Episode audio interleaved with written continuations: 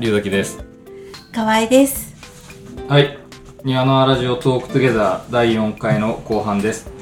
引き続き、千葉県南房総市に工房を構え、染付や色絵などの器を作陶されているアワンキルン、志村和明さんと、千葉県長生郡白子町に工房を構え、吹きガラスの作品を制作されている佐藤吹きガラス工房佐藤玲郎さんにお話を伺っていきます。後半は庭の輪についてのお話とご来場いただいた皆様に簡単なアンケートにお答えいただいたのでいただいた声を交えてトークをしていきますよろしくお願いしますお願いします。では、えっと、まず率直に今年の庭のはどんな感じだったかなっていうのをお伺いしたいなと思いまして。で、まあ、後半なんでちょっとお聞きする順番を逆にさせていただいて佐藤さんの方からまずお伺いしたいと思うんですけど。ね、一日でしたけど。そう、はい。うんえーっとね正直言うとねその出店する側なんではい。やっぱり自分のことが一番大事なんですよ。だから全体のことってあんまり見てないんです。正直ね。はい。はい。はい。でまあその前提で聞いてほしいんですけど、はい。非常にあのお金持って買いに来た人が多かったですねやっぱり、うん。あのまあ一日になったかはい。らっていうことだと思うんですけどはい、それだけです。い。や、逆によ、あの、良かったです。あの、本当に、あの、一日になってしまっても、はい。はい正直こっちとしては。ね、あのそうそう、あの、なんていうんですか、あの、出店料とかが半分になりますよとか、そういうこととかないので。ないし、あの、なんか、はわかりますちょっとあの言い忘れたんですけど、はい。あのね売り上げで言ったらねい。まあ去年の2012年2日間あったじゃないですか、はい。で2日間の売り上げと今年の1日の売り上げちょっと計算してみたら、はい。今年の方が多かったですね。え だったら、はいえ、ちょっと待って、やめてください。そういうこと言うね。ちょっとやめてください。ちょっとやめてください。そこはちょっと。あそうですはあそうですじゃあ言いませんけどい。ななんとなく、なんかちょっとこう、ああそうですかはい。ちょっと怖いので、やめてください。はい。だだったらは。本当はね、あの、2日間あったら、今年10回目ということで、あの、ニアノアラジオね、うん。当日ブースを設けて、そこで、あのいろいろな、こう、プログラム組んでて、佐藤さんにも事前にあの、インタビューさせていただいた内容を流す予定で準備してたんですけど、会場でね。ちょっとはい、うん。一日になっちゃったんで、それは後日ラジオでこう、今出させていただいてるんで、ちょっと興味あればそれを聞いていただきたいんですけど、うんうん。その時ちょっとお話しされてた、あの、おみくじみたいなのは、結局やられた感じなんですか？あやりました。あ、はい。どどうでした？評判は。あのねごくごく一部の人にはい。好評、すごい狭い狭いところで とても好評を喜んですごく喜んで、はい。あのくれた人がいて、うんはい、うんうん。あのというかとてもとても感激しました。こんなくだらないことにこんなに喜んでくれる人いるんだ。って、はい、よかったです。あよかった。もう逆にもうね、もうやらないようにしてこの思い出を大事にするために、もう本当ですか？もう封印して、もうずっとやろうと思ってたんですけど。大事な思い出にね。じゃあ本当にじゃあラッキーでしたね。あの、その庭のあの時に引いた人は。そうなんですよ。ラムネがいっぱい余ってて、でまあ、うちの作業室にこう置いて置いてあるんですけど、それをちょっとずつ食べてます。はい。今度私もい行くことがあったら引かせていただきまその時。ないと思います。食べてるから。志村さんは、今年いかがですか？はい、まあ、佐藤さんと同じように今回1日でしたけど多分ほとんど去年と変わらないぐらいのほら。それ以上言わない 感じでしたねあ、そうですか。結構こう、はい求めてるうんうん。くださる方が多いかなっていう感じ、まあ、あと直前にそう益子の陶器市に出てるんですけど直前というかごその前の月に出てるんですけど、うん。その時の後半に来てくれた人は結構なんか目当てのものがなかったっていう人が結構いて、それでなんか次じゃあ庭の輪行きますねみたいな言ってくれてた人がいて、そういう人もいいたり、うん。まあ、あとそのその事前、まあ、2日間なが一日のその、なっちゃったけどそのボランティアの方の前日の 伝説の伝説となった、まあ、みんな言ってるけどバケツリレーの朝ね坂本さんが呆然となった 写真を見て、まあ、それは後の話かもしれないですけどなんか庭ののそのボランティアの皆さんのパワーっていうかね熱さみたいなのを感じる回になりました。だってあの日曜日の朝行った時に、い。あのそうそうそんなに変わりがなかったですよね。あのあい。つもと。ね。本当それがすごいですよね土曜日の時点でこれ明日できるの？って感じでしたよね。土曜日の午前中はね。午後は天気が回復してね。なんとか。そこから対応ができましたけど。ねそのあれですか？作品がその益子の時なかったっていうのはその益子とニワナで出すものを多少変えてるんですか？それとも売れてしまってなかったとか？そうですね。全然分けてないんですけど。まあなんかいろいろイベントがなかった中でだんだんこう回復してきてまあシコン同期市もなんか本格的にやるなんだろういろんなものが解除されて初みたいな感じがあって、まあ、年々盛り上がってるみたいなところもあるんですけど自分としてもそこまでたくさん用意できてなかったっていうのもあるかもしれないんですけど、まあ、陶器市もまあ10日間とかでな長いんで後半こう売れ筋のものがなくなってて、まあ、インスタも見たりすると結構ねピンポイントの人が結構多い方も多いんでなんかこれのこれっていうもう決めてきてて。遊んで8日目ぐらいに来ると、あお目当てのやつがなかったっていうっていうことがあって「あ庭の輪にはこれ出ますか?」みたいな感じで「あけど言われたからには作んなきゃいけない」みたいな感じになって 結構ピンポイントでその人に向けて作ったみたいなのもあったりするんですけど、期間中ずっといるそうですねスタッフとかいればいいのかもしれないですけど、まあ、ずっといるんで、まあ、10日間ぐらい作るのが止まるっていう感じで。まあ、触れ合ったりこうは人と話したりすればで楽しかったり、まあ、他の作家とか、まあ、そういう場所になってるんですけど、まあ、仕事が止まるっていうのは止まるっていう感じで、ちょちょっとお客さんと話してうん。まあトレンドを探るまあ、まあそうですね。自分いつもなんかそれがせ えなんかなんですか確認作業みたいな感じでもあるんですけどあこれがいいんだみたいな。大事ですよね。それやらないとね、今の作家さん今の作家さんっていうか昔作家といえばちゃん間にギャラリーとかその売る場所にはいその卸すうんとか、まあそういうような感じがあってだったけど今本当にお客さんとダイレクトはい。にこう、まあ、庭の輪みたいなそういうクラフトフェアとかもそうなんだけど、ねそういうところがあるから、そこはあの庭の輪でっていうのはあるかもしれないけど、佐藤さんなんかねもう本当にあの通販っていうあかネット販売みたいなとかあと家で販売とか今されてんですよね。うん。家開放してやってるんですそれはね今は？やコロナの前ぐらいうん。に別にコロナが原因じゃないんですけど作れる量に限界があるのでうん。あのちょっと無理になってきて今は全然やってないんですよ。あそうなんそうそう。ですか。で今はねあのうん。行商をやろうかな。行商。行商をやろうかなと思ってね。うんうんうん。なんでやりやるのかって別にその必要がないんですよ。今もうネットで正直ねインスタグラムでうん。あのインスタなんだ。インスタで。ここれができましたみたいな感じで、うん。何時何分何何分じゃないけど何時にその、ネットに補充するから、うん。よかったら買ってねみたいな、うん。すればうん。あのそれでもう商売が成り立ってるんですよ、うん。正直ね。だからあの外に出て売る、まあ、現時点今今現在その外に出て売る必要はないんですよ。なるほど。じゃあなぜやるかっていうと、はい。なんとなくやりたいから。なんとなく不安不安なんですよ。だからネットだけで売ってるっていうのが、はいはい。なんとなく不安なんですよ。うん。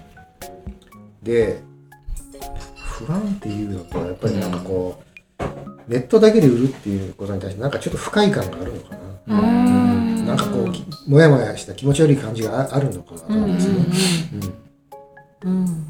でね別にそのお店でやりたくないわけじゃないんですけど、うんうん。まああの皆さんご存知かもしれないですけど掛け率っていうのがあって、まあ、それはそのぼったくられてるかとってそうでもなくて、まあうん。例えば駆け出しの人とかだったらそれでいいと思うんですよ、うん。うん。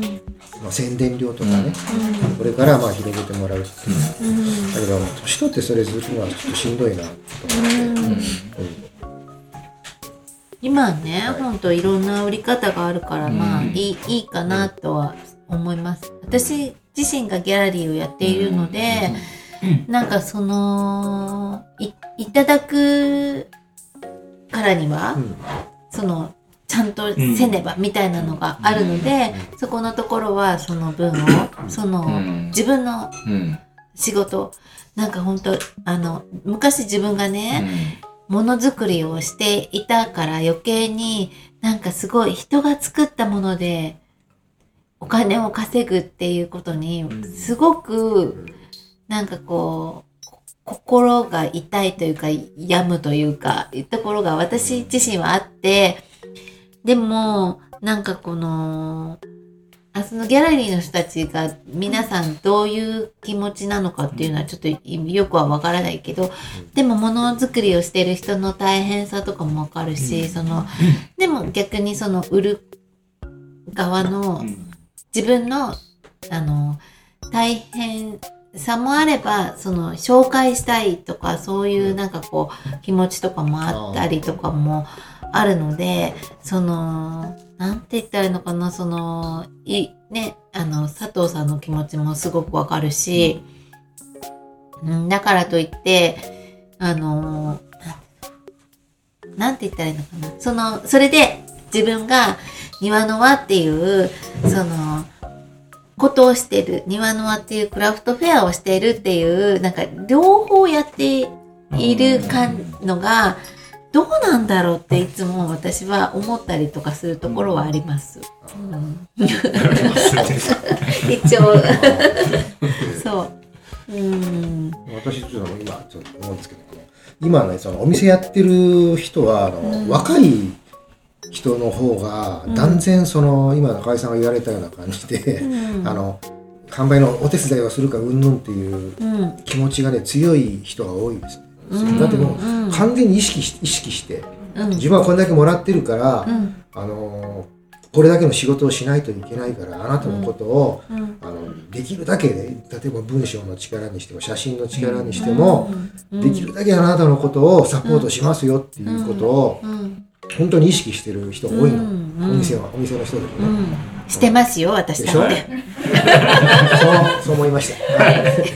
いや、わかります。うんなんかその、なんだろうな、その、本当にでもそれって、こういうクラフトフェアをやっている私たちはい。と、間に入ってやっているう、ん。その、ギャラリーと、もう両方経験している私もそうだけど、一緒にやってる人たちはそういうところもあるので、すごくね、よくわかるし、そこは本当にちゃんとしなきゃいけないっていうふうにすごく思ってやっている。だって作家さんが自分で、作家さんがお客さんともう直でやるのが正直一番、うん。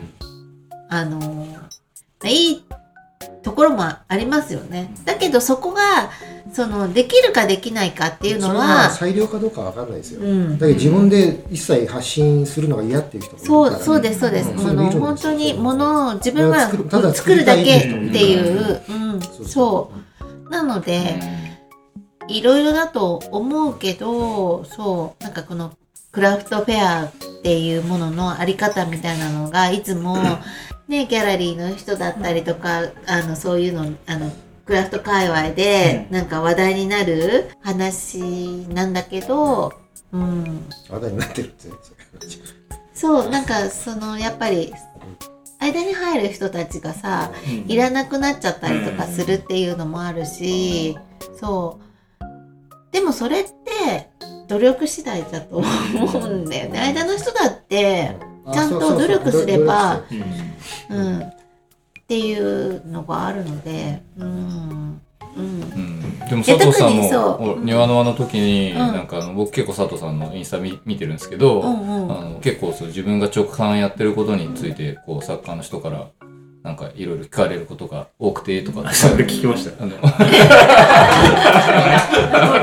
レイラさん結構、だいぶうろうろしてたから、いろんなとこ行ってて、で、それ聞きたかったから、結構俺30分ぐらいテントの前で喋って聞いちゃいましたけど、結構志村さんもやっぱりそういうとこなんかかん考えてるところとかあったりするんですか？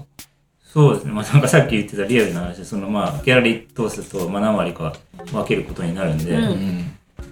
さっきレイローさんが言ってたみたいに、その文章の力とかうん。写真とかで、なんか自分の汚い作業小屋に置いてある時よりも何倍にもこうよく写してくれるとか、まあそこまで実物と違いすぎちゃうと困っちゃうっては思うんですけど、まあ綺麗に撮ってくれたりとか、う俺はこういう風な思いで作られてるとか、んっていうのを紹介してくれるっていうんだったら、うん。その、だんだんそういう風に絞られていくことになるのかな。なんか、ね、なんか、まあ帰ってくる数が多いってリアルな話ね、帰ってくる話、帰ってくるものがすごい多いってなったら、なんか、なんですかね、ちょっといい、だけど。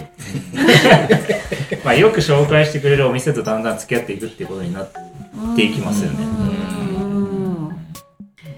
まあでもただまあ売る時のその労労力みたいなのが作家さんがやっぱりねいろいろはい。とそのきあのインイン SNS に上げるとかそのお客さんとのやり取りをするだったり、あと発送作業だったりとかっていうこととかを考えるとなんかそのどうかっていうその天秤にかけはいてそれであのってことだよね。うん。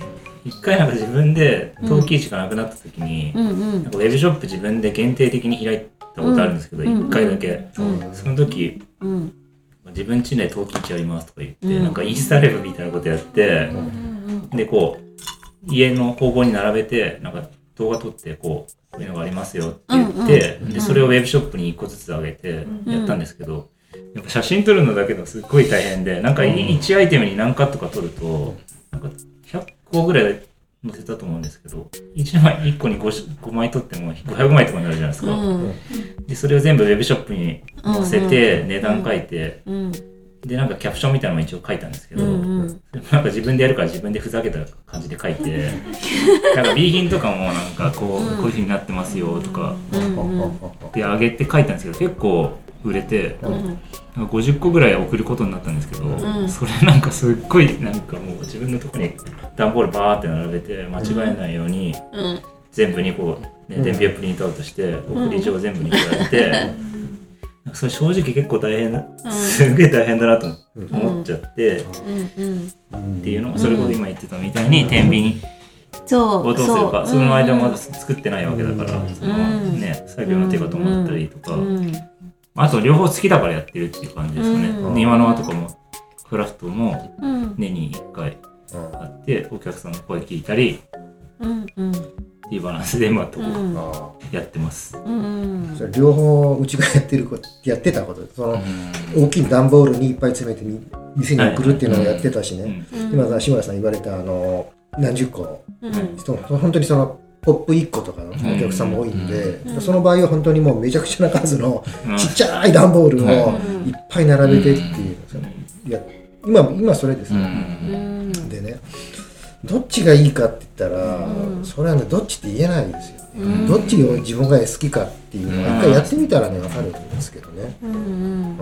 でまあ今はそのあの2番目の方たくさんなら、たくさんたくさんあの段ボールを並べて間違えないようにこう、番号のあれをつけて、うん。でその送り状を貼って、うん。なんかあのお便りみたいなものをね、うん。入れてっていうのをうちやってるんですよ。うん。どっちがいいかって言ったらやっぱ私はそっちの方がいいと思うんだけども、まあ、作家によるなと。うん。だから絶対俺のやってるやり方がいいよっていうふうにはあのー勧められないですね、うん。人によるどれぐらいできるかとかねうん。よるけども、もしうちのノウハウが知りたい人がいたえら お教えしますね。あまりまあねそのねお店のねあれがあるからそう差し置いて言うのもあれだけど、知りたい人がいたら お金取ってくださいそ取らないですよ。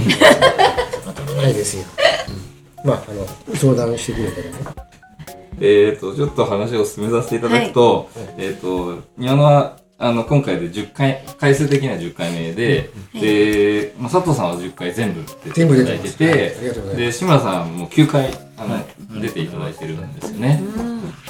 で、まあ、そのご自身の活動とかもちょっと振り返っていただきつつ、その最初の庭の始めた頃と今年とでなんか違いとかがあったなって思うところがあれば、そういうとこちょっとお聞きしたいなと思うんですけど、こう自分の違いもあったりとか、だって10実際12 12年年とかですかね。だからはい。自分自身の違いもあったりとかするだろうし、もうはい。庭の自体のね、うんもう最初の拙い感じが、もう今今や みたいな。ちょっとそのまあいいところを全般にあの全全体に出してもらいながらちょっとはい。言ってもらっていいですか、まず、さ佐藤さんの方から。あ私から、はい。まあその私結構ほその他のクラフトフェアもいっぱい出てるはい。んですよね、ただ庭のの場合は実行委員の中で個人的にあのご存知の方がいるんでちょっとまあ他のとこと完全にその比較するって難しいと思うんですけど、はい。正直 正直ね。はい。ねあのいいなと思うのはねなんかこう素人感があるんですよなんかこうすごい素人感があるところがいいなと思って。今コロナビールをいただきました。ちょっといいとこ行ってもらおうと思って。そうそう。でなんかそのアマチュア感うんっていうのはものづくりをするとこでもいいとこだと思うんですよ、うん。なんかなんかねそのプロの方が偉いっていうわけじゃなくて、アマチュアっていうのはとにかくあの後先考えずに、なんかこういいものを作ろうっていう、ね気持ちがやっぱあるんですよアマチュアっていうのはね、だからまあ私なんかはもう常にそのアマチュア感をなるべくあのなくさないようにしようと思ってるんですけどね、まあそそういうこうアマチュア感があるところが、うん。なんとなく庭の輪っていうのはいいいいなと思ってます、うん。はい。まあじゃあ通してあんまり庭のとして変わんない印象。うん私はそんなに変わってないような気がするんですよね、いいような悪い成長がないないような。成長がない。成長がないわけではなくずっといいってことですね。はい。ありがとうございます。成長どどういう感じ？その手際が良くなってみたいな手際手際はまあ手際は良くなってますよね。手際が良くなってます、はい。まあ僕はその実際ねその運営に関わってないけどまあ想像するにこういろんなトラブルって出てくるじゃないですか、うん。必ず出てくるんですよはい。でそれはもうあの一回一回別のトラブルだからそれはもう素人として対応するしかないじゃないですか、でそこでやっぱり一番求められるのはやっぱせ誠実に対応するってことですよね、あのだからいいいいんじゃないかなと思うんですよ。そのし素人感があるっていうのはね、ありがとうございで褒めて。はいありがとうございますどうぞ飲んでください。ありがとうございます、さんはいかがですか？そうまあ、プレからで出させてもらって。はい。なんか最初の時のがこういろんな人に声かけて呼んでたみたいな感じがあるのかなと。なんかもっとクラフト感っていうかなんかいろんなジャンルの陶芸でもうん。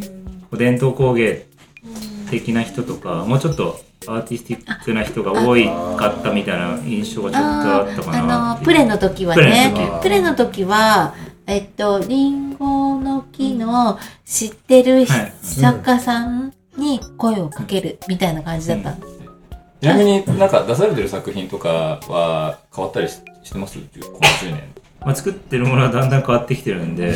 だいぶ変わってると思います。最初作って、まあ、土物が多かったのはだんだんもう時期の染付けの時期色絵っていうのが多くなってきてるんで、まあ、10その年でだいぶあ変わってのます。そうせせっかくなので土物とか時期なんでって言って、はい。そこのところってなんか多分差がわからないかったりとかするかもしれないので、はい。一般の人のうん。その土物もいと時期とはいはい。かそういう、なちょっと違いみたいなのちょっと言ってもらってもいいですか？はい。あなんか陶器の陶器のことを土物って言って、はい。時期のことは、まあ、い石物って言ったりするんですけど、うん。使ってる、まあ、粘土っていうんですかね、うんうん陶器の場合は、まあ、粘土で、はい。時期の場合は磁土っていうので、まあ多分粒子が違う。うん。粒の大きさが違うと思うんですけど、ね、陶器の場合は吸水性があって、磁器のものは吸水性がないくて、たまあ、あと叩いた時に音が違って、うん。陶器の方が低い音で磁器はこうこうキンキンした感じで、うん焼く温度が違うからあとなんかこう締まあつなんていうのかな。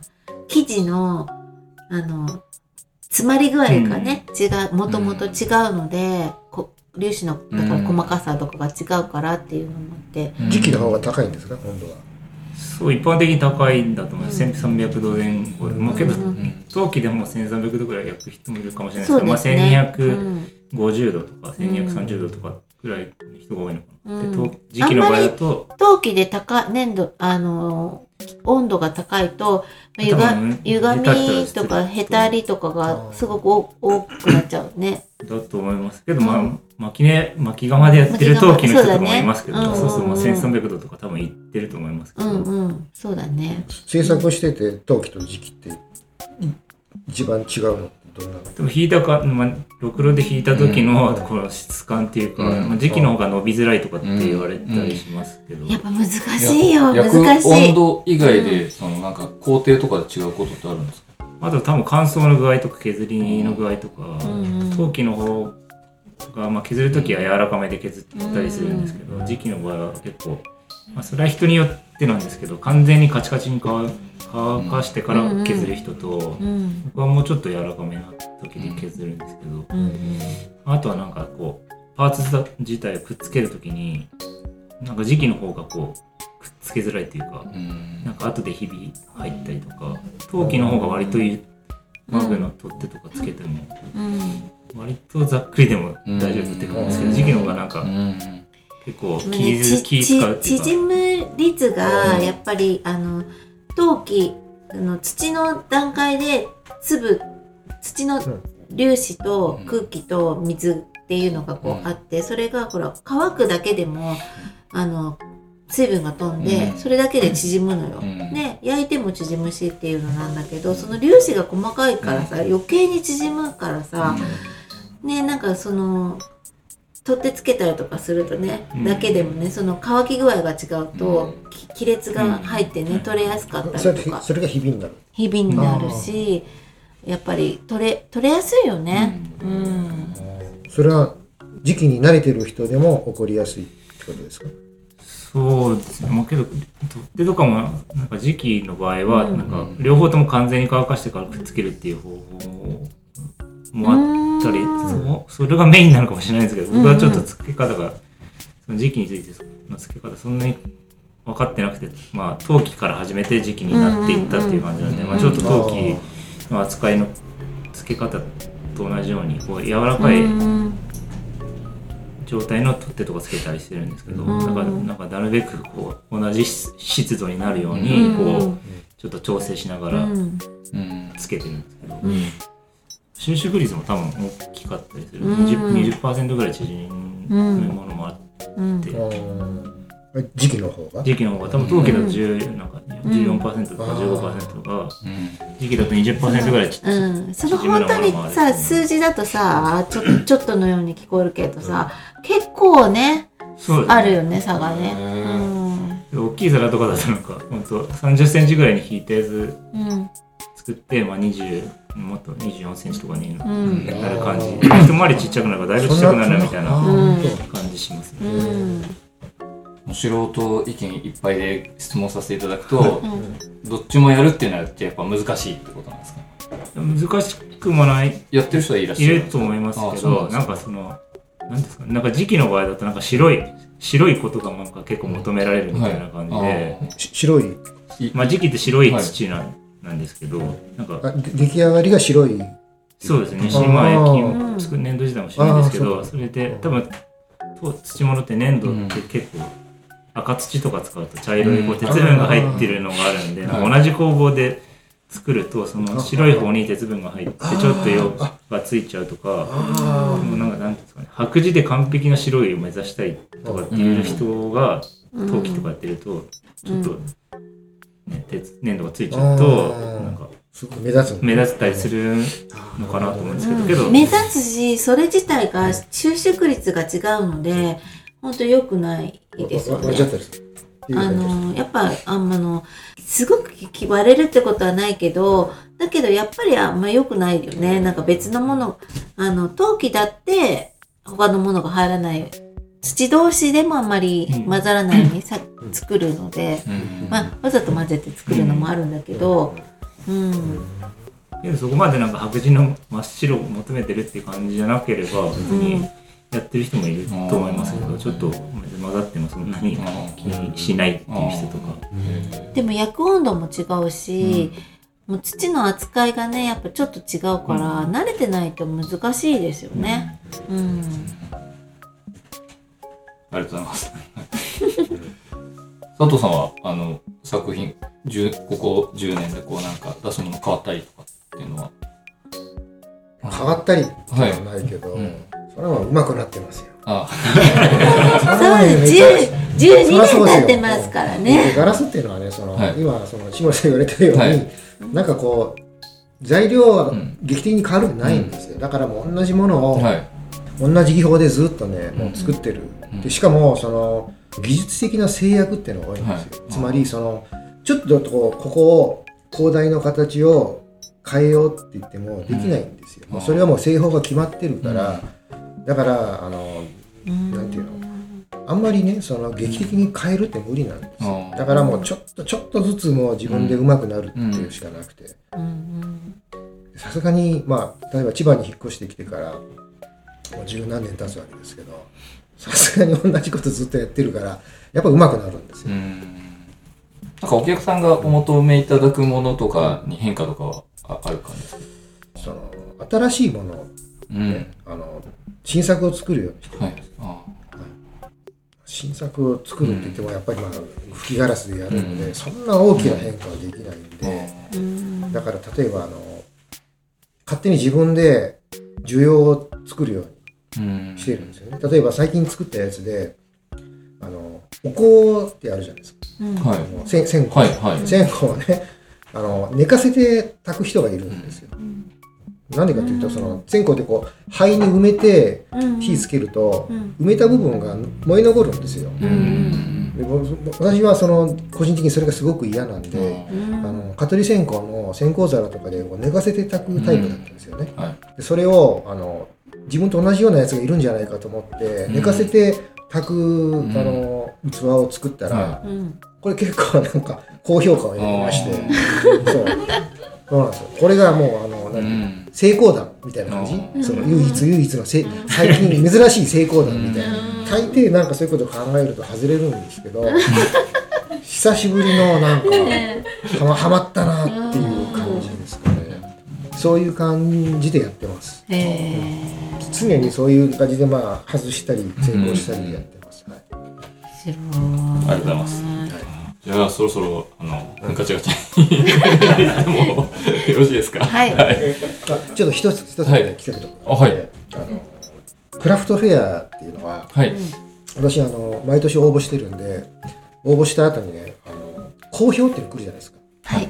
あれがねもうすっごい面白いのこういう人を落としてこういう人が通りましたみたいなはいことをね、はい。あれもうすっごいいいですよね。いや嬉しいな。面白いですね。あれも話ちょっと話した方がいいんじゃない？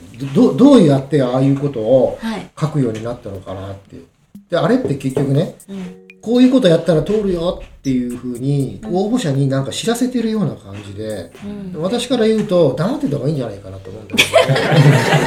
いいね本当にね。それは通った人の意見だと思うんですけど思うん応募ですけど。した人しか見えないですよね。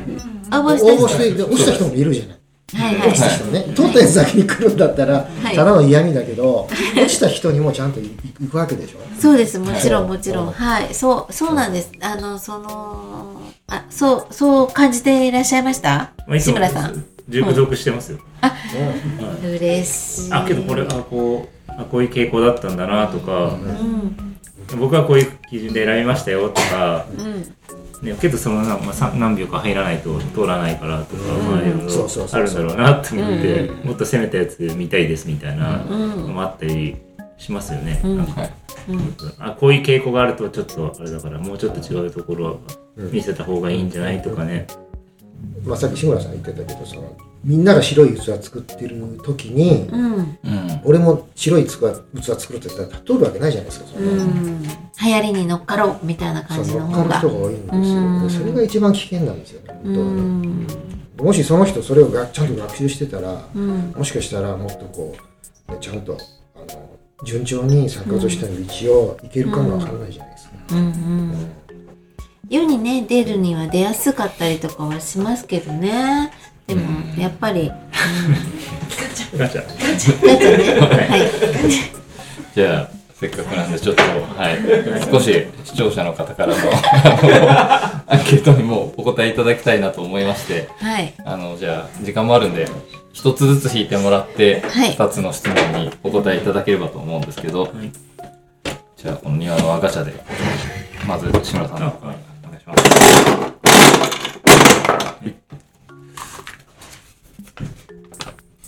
じゃあ質問です。人生やり直さなくちゃいけないとして、また同じ仕事をしたいですか？私は黙々と何かを作ることを仕事にしたいです。あ、えっ、と、これは、ラジオネーム、はい徹子さん。徹子さん。徹子さん。んです。はいはい。美味しいおでんがさらに美味しくなる器でしたって書いてありました。はい。あのー、志村さんのね、器におでんがうん。今日入ってたんで。はい。じゃあそうですねし。あの今いただいた質問、はい。佐藤さんの方はまず。しないです。絶対しないです。あ、そうですか。同じ仕事をしはいないといけないっていうのは、うん。同じような苦労をしないといけないってことでしょ。うんうんそれはもうしないです。へーもうもうもうこあの今回の今回の、せいで もう お腹いっぱい なるほど。でえつ次どうしたいかってこと？あ、じゃあちなみに、ははいい、あ聞きたいですね。あとねはい。次ははい。うん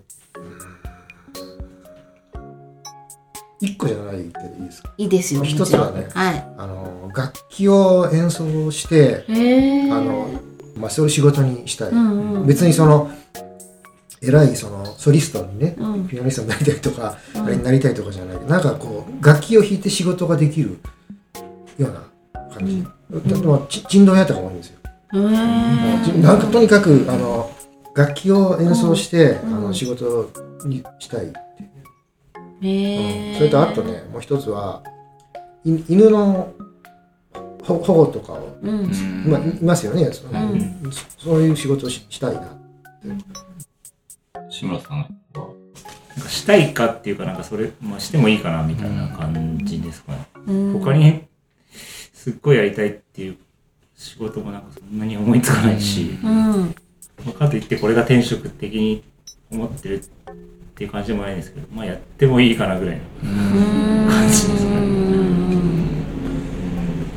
サラリーマンは絶対できないなって思ってるから、そこ共通点ですね、じゃあ。まあなんか自由絶対そういう人たちに比べたらすごい楽だよなって思っうんちゃうから、うん。まあけどまあそれなりに大変なこともありますけど、うんうんまたやってもいいかなと思いまうす、ん。うん。ありがとうございます。なんかもう生計を立てるとか度外視して、はい。今生まれ変わるというか今別に違う何か仕事をできるとしたらやりたいこととかってあります？ピザ屋。とかピザ屋？ピザ屋とか。あけど一瞬妄想して思ったりもししますけどなんか廃業してーはい。森の小もやの森の小屋で焼くピザみたいな。っていう。今考えてる？今なんか妄想して。あ ねそれができるかわかんないですけど。あいいいいねそれね。あお料理が意外とね、あの、お料理に、あの、合う器っていうか、器のその写真の時にお料理ね、載せたりとかしてね、あの、志村さんはよく、あの、あげているから、うん、食べ物、あの、料理好きなんですよまあね。得意かわかんないですけどまあ作るのはそんなに嫌いじゃないしまあ自分でこう器作ってる時にこれにはこの料理盛ろうかなみたいなイメージはあるんですか？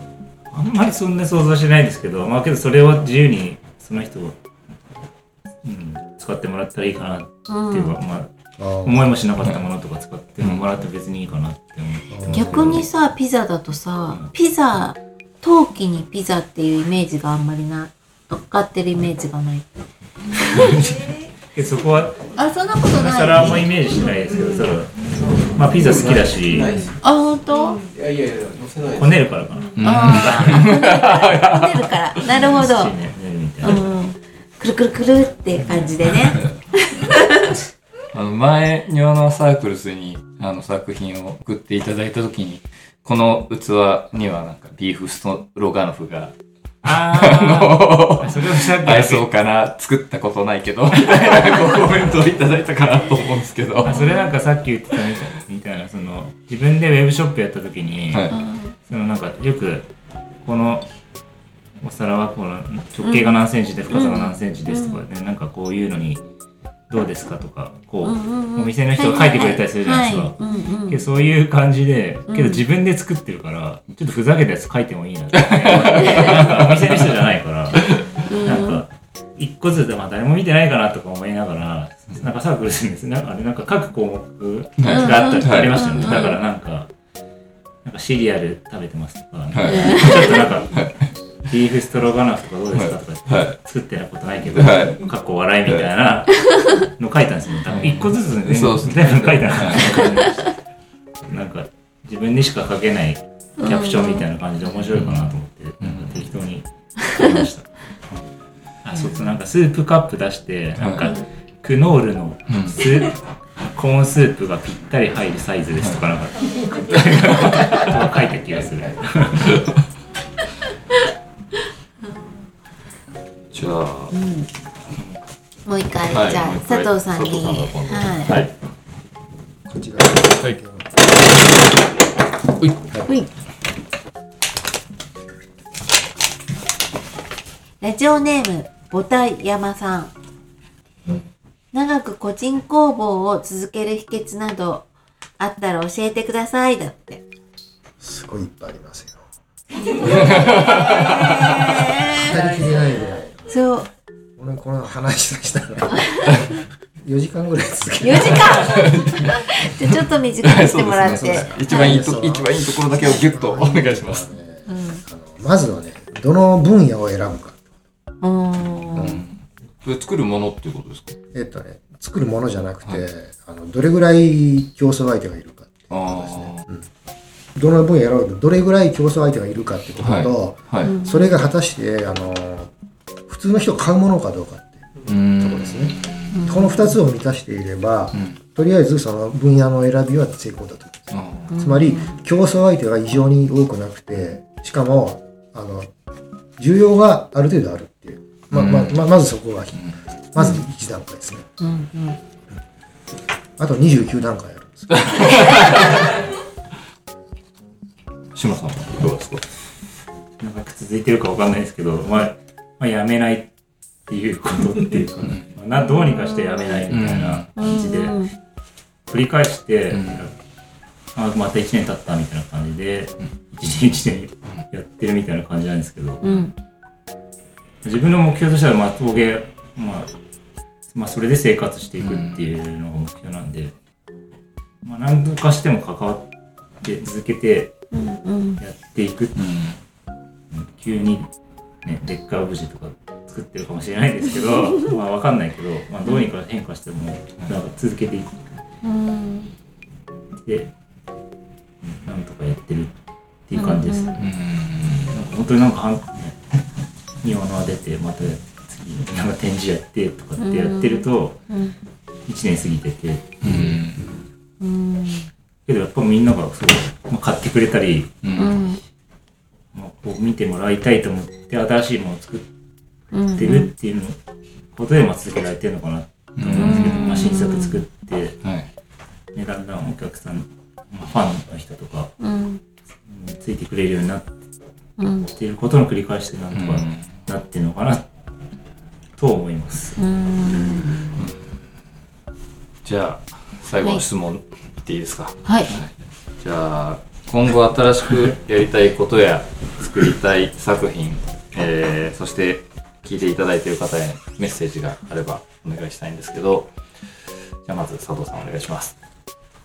やっぱりなんかこう新しいことしたいな、うん。別の仕事がしたいなっていう、だからまあ別の仕事って言っても全然あの全く畑違いじゃなくてやっぱものづくりがしたいなって思って。でまあ今もねその時計とか作ってるんですけど、うん。時計はガラスがちょっと絡んだ絡んでるんですね、はい。その風防のところでうはガラスを作って、後のあの大部分を金属で作ってるっていうのをしてて、うん。で今まあもう計画をちょっと動き出させているんですけど、はい。ナイフを作りたいな。刃物を作りたいなと思って。今勉強いろいろな情報を収集してます、今デザイン段階で、がガラスでですか？金属ぜもう金属金属。えっとねえまあ、具体的にはステンレスとはい。アルミと真鍮の組み合わせで、まあ、ナイフっつってもすごく大きいナイフじゃなくて、うんあの折りたたみにできるナイフへを作りたい。なへガラスが入ったりしないんですか？しないです。あしない。一切しないです。ガラスは一切しないです。えもうそのための機材もねちょっとちょっとずつ購入してます、ええ。ーで工房もちょっと改造中です、え今後じゃあ結構その金属の作品とかを作られていきたいなみたい行きたいです、あはー。い、もうあのガラスはちょっとね体力的にきついかななあ年々体力がなくなってー暑さにも弱くなって。もう最後のうん。最後までやっぱりものづくりをしたいなと思って。できる範囲で頑張ろうと思いまして、うん。はい、そういうことをしてると思います。最後暗くなってすみません。でもその形がを変えてでもはい。ものを作ることをやめないっていう、うん。あのね宣言をされたってことで。明るくまとめてもらい、はい、じゃあ志村さん。はい。はい。作ってるものに関しては、まあ、まあ、色々とか、まあ、最近一致とかもやったりするまあうん。まあ、作ってる中でいろいろ技法とかも、それもいろいろ変化していくかもしれないです。あとは、あと最近なんか、まあ、来週やるんですけど、自分でイベントうん。最近やってて、うん。アワーマーケットっていうのかな。名前つけて、うん。ケットアワーマーケット。アワーマーケットっていうのをやってるんですけど、まあ、結構なんか楽しくやれてるんで、それを地元のね。地元のな、うん。まあ、まあ近所にコーヒー屋さんとか花屋さんとうんかパン屋さんとかいて、まあ、そういう人に声かけて。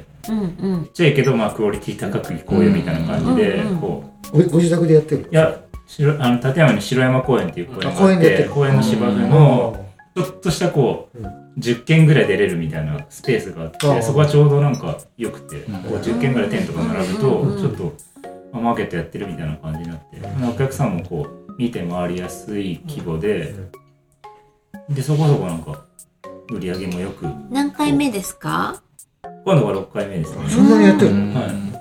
え年に何回？あ年に2回。1回の時もあったかなその益子の陶器市が中止になった時があって、それの代わりになんか自分でちょっとうん。なんか何万人とか呼ばなくていいから、うん。まあ、100人ぐらいうん。ぐらい集まってくれればいいかなっていう感じでうんお客さん。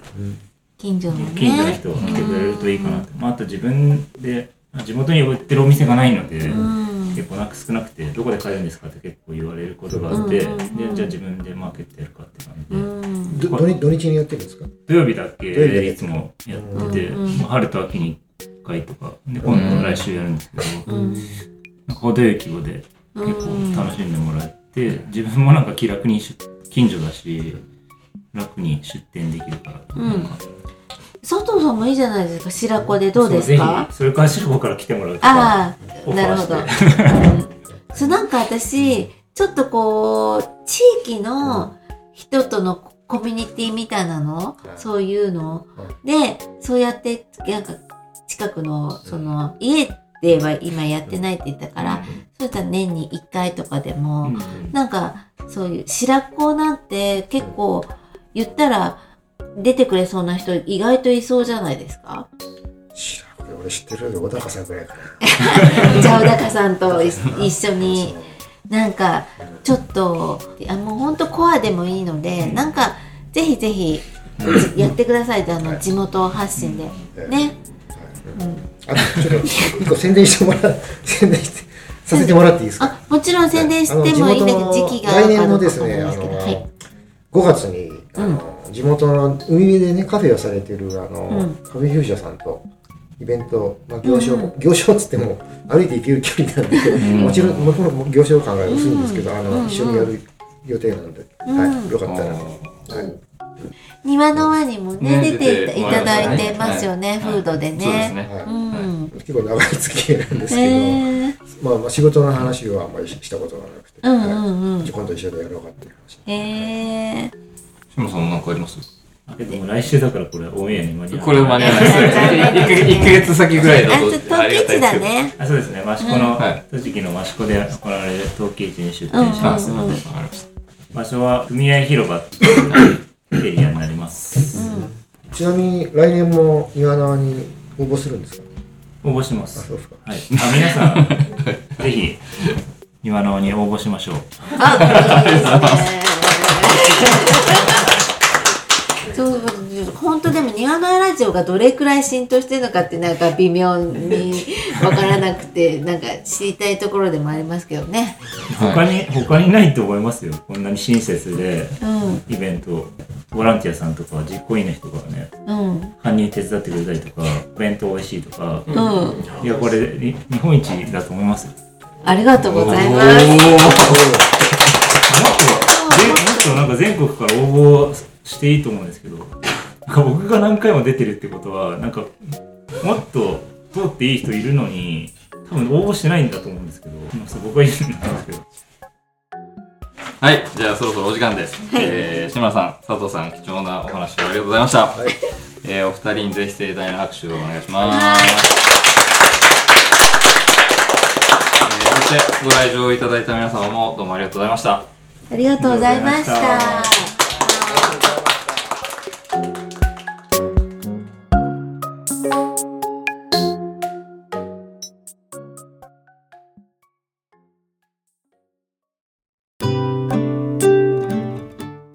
今回はこの辺までにしたいと思います。よろしければ番組のご感想をお寄せください。メールや SNS はもちろん、郵送でのおはがきなども大歓迎です。Twitter の場合は、ハッシュタグ、ニワノアラジオをつけてつぶやいてください。それと、過去の開催時に作ったニワノアステッカーがありますので、ご意見、ご感想と一緒に、えー希望の旨をお伝えいただければ差し上げます。こちらは在庫がなくなったら終了となります。また、このポッドキャストは Apple Podcast、Google Podcast、Spotify、Amazon Podcast などでも聞くことができますので、そちらでフォローなどをしていただければと思います。